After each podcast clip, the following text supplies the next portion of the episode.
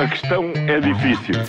Eu acho que a sua questão é muito importante. Eu não lhe vou responder essa pergunta porque não me apetece. Ficará eventualmente a pergunta no ar. É uma boa pergunta essa. Está no ar, ainda bem que faz essa pergunta da Rádio Observador Paulo Ferreira e Júlio Magalhães. Esta quarta-feira falamos de subsídios à cultura, tarefa para muitos anos, 8,80, mas Paulo, começamos por desgaste rápido.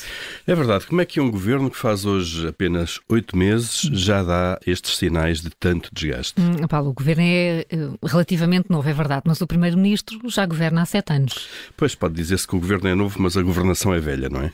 Uh, nestes oito meses já tivemos a remodelação na pasta da saúde, com a saída de Marta Temido. Uh, tivemos o caso Miguel Alves, que saiu após uma sessão de casos mal explicados, depois de ser acusado num caso que vem desde 2019. Bom, e agora temos uma remodelação de secretários de Estado por motivos políticos. O Ministro da Economia impôs a sua autoridade no seu Ministério e saem os elos mais fracos, que são ou eram os secretários de Estado da Economia e do Turismo. Tony Costa dá assim o seu aval ao Ministro que há poucas semanas eh, parecia ele próprio ser remodelável eh, por estar desalinhado do Governo sobre a descida do IRC. Bom, mas nada disto abona a favor eh, da solidez de um Governo de maioria absoluta.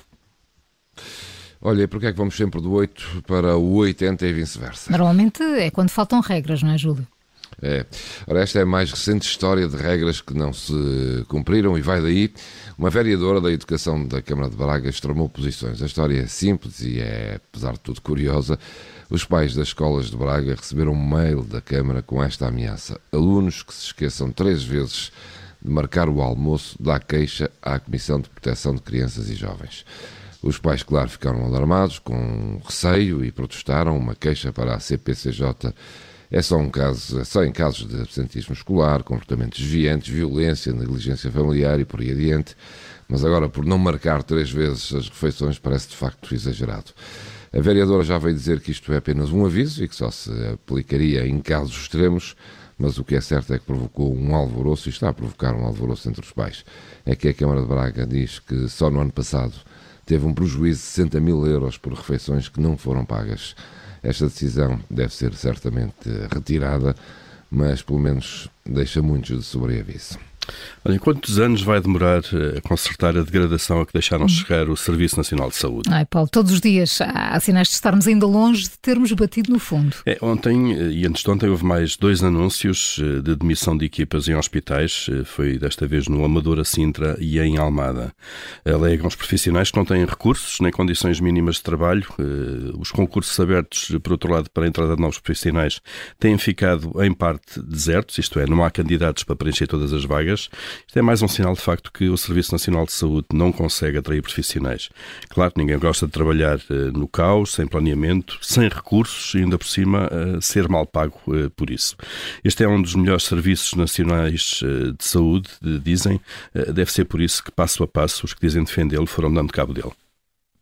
E já agora, quais os critérios para os subsídios da cultura? Uh, há, Ou à cultura, desculpa. À, à, cultura, pois é, há muitas queixas uh, sobre essa atribuição. Distribuição, é verdade. Sim. Um ano de apoios com tantos milhões estão a ser uh, divulgados, os subsídios para as áreas da cultura são diversos e, como sempre, não faltam queixas. Ontem soube-se que, que há quatro companhias que não vão ter esses apoios e para um diretor e um diretor artístico já veio dizer que eh, para uma dessas companhias é a mesma morte. Estou a falar do Seiva Trupp no Porto, uma companhia criada em 1973, vai ficar sem o apoio da Direção-Geral das Artes e não tem capacidade para sobreviver.